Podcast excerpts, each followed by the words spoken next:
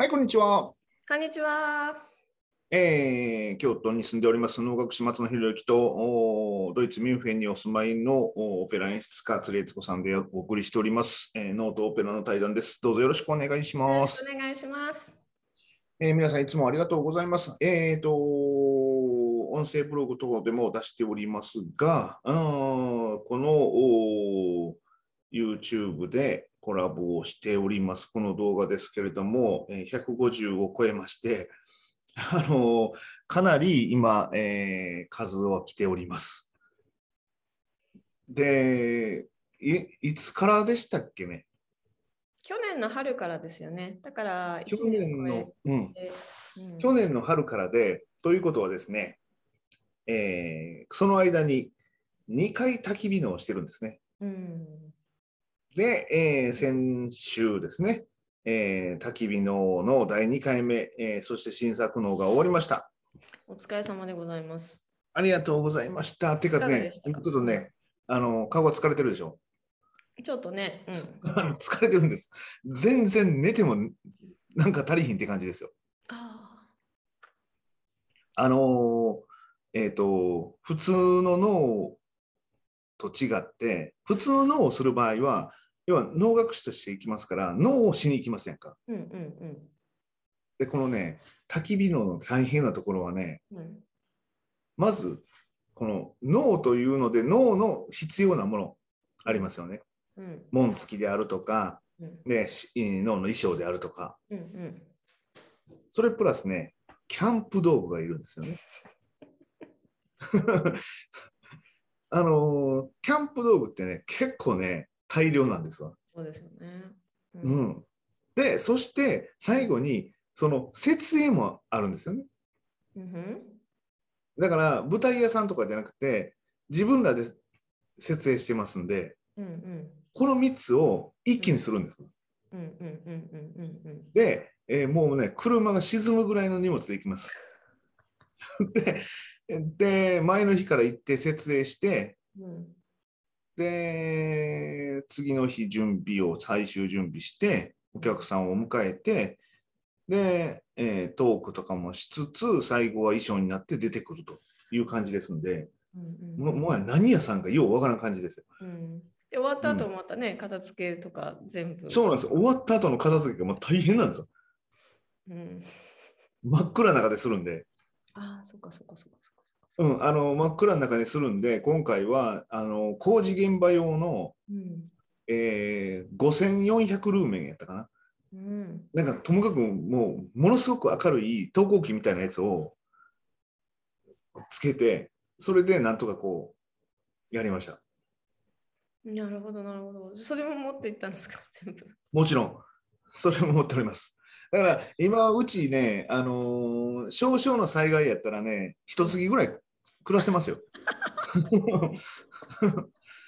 なんかあの明かりとかは結構いろいろあるんで。うん、そうですよね。そうなんですわ。うん。でプロデューね、サー業だけでもね、結構こういろいろありますもんね。お客さんにプログラム持ってとか、紙持ってとか、張り紙持ってとか。ね、そうなんです。ううんん。で、今回の、あのーえーちょっと待ってくださいね。今回のね、やつが京都新聞に載ったんですよ。うんうんえーこんな感じです。お、すごい。おーおー。これが私です。おお、素晴らしい。いいですね。あのーいろいろね、動画はね、実はストックあるんですよ。もうただ、編集とかもしてる時間が全くないんで、あのー今何もできてない状態なんですけれども、あのー例えばこの衣装ーはどんな衣装を使ったとかね、うんうんえーそんなんもあるんですけど、うんうんそこまで手が回ってない状態です。でもさ、新聞社の方に来ていただいたのは良かったですね。新聞とテレビも来ていただきました。おお、すごい。まあ、えっ、と、まだ、えーいつ放送なのかは分かんないんです。来年になりそうなんですけれど、あでなんかニュースみたいな感じじゃなくて、本当に作品としてテレビでやっていただけるかもしれないってことですか？そうです、そうです。おお、すごい。で、あのまあ、こんなところですから、うんその朝にね、ううんん、午前中うんに、あのーいっぺん自分で稽古してたんですよね。うんそしたらクルーがやってきて、うん。あ、こんにちはとか言ってたら、それ撮らせてもらってもいいですかとか言って、僕はあの T シャツとジーパンで稽古してるのをずっと撮られてました。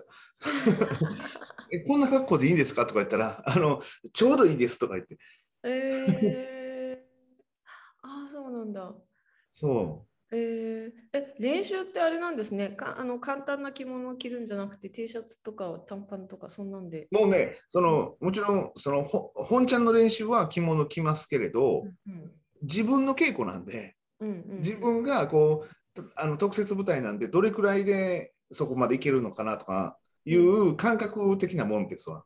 うんで、声もどれくらいの声を出せば、この舞台で通用するのかなとかね。だからそういう、うまあ、自分の中のもんなんで、で、それプラス時間がないんですよね。うん、僕、いちいち着替えてたら、もう次までやらなあかんことがまだいっぱいあったんで、そう、そんなこんなで、あの、そんなことをしておりまして、一応ちゃんとこう記事に、あの、京都新聞の新聞社の人が書いていただいて、こんな感じで、うん、あの、あれです。ここにあるように、うん。あの、数人に1台ずつキャンプ用の焚き火台が設置され、うん、観客らが薪を区別干渉して、まさにこういうやつですね。うんうんうんうんうん、どうだったんですか？お客さんみんなあの薪をくべることができたんですか？あの、えっと、薪をくべることができたって変ですけど、あの、薪はくべられるけど火をつけたりとかするのに。えっとね、今回は、その、えー、薪の、おープロといいますか、林業をされてる方をうんうんゲストにおお願いしてまして、で、その方のトークと、で、えーまあ、昼間の、昼間っていうか、その、暗くなるまでの時間は、薪割り体験であるとか、そういうこともやってもらってたんで、で、まあ、ね、どうしても、その、慣れたらへん人とかで言ったら、こう、日が、こう、沈んでくるというか、少なくなってきますんで、うんうんで、それを周りで見てもらってて、こう、くべてもらったりとかもして、で、もう一人の方は、えっ、と、キャンプファイヤー協会かな？うんの人で、その、えっ、と、キャンプファイヤーをなりわいにしてはる人が来はったんで、その方も一緒に参加してもらって、まあ、周りの人、お客さんを、うん。お客さんもくべたりとかしますし、うん。えーその人らがフォローしてもらって、うーん。キャンファイヤー協会なんてあるんですあるんですか？です。で、1回目の時はね、あのー焼き芋を焼き芋をするのに、うん。まあ、みんなにお任せしたんですわ。焼き芋をホイアルミホイルにくるんでわ渡してたんですよね。うんうん。で、今回は、前回はそれで、結果、みんななんかあの、早くに入れすぎて、うん。なんか黒焦げになったりとかね、してた人もいたんで、今回はこのタイミングで入れてくれっていう話をしたんですよ。うん。その、えっと、前場面と後場面が変わるここのところで、うん。芋をくべてくれっていう話をししたら、うん。そこでみんなおもむろに芋をくべ出して、結果、なんか、あのー、薪のだけやったらよかったんですけど、それが入ってきたもんやから、みんな煙がこう、わーわー出てきてね、なんかスモークの中に現れるみたいな感じになったんですけどね。おおああそれでそこに入れるとちょうどこう公演が終わってから食べられるっていうことぐらいの時間で、なるほどなるほど。ただね、今回は逆に、あの、ホイールが、えーバーベキュー用の分厚いホイールやったんで、ちょっと生焼けの人もやはったみたいで、うん。それ難しいなと。もう自分らで調整してみたいな。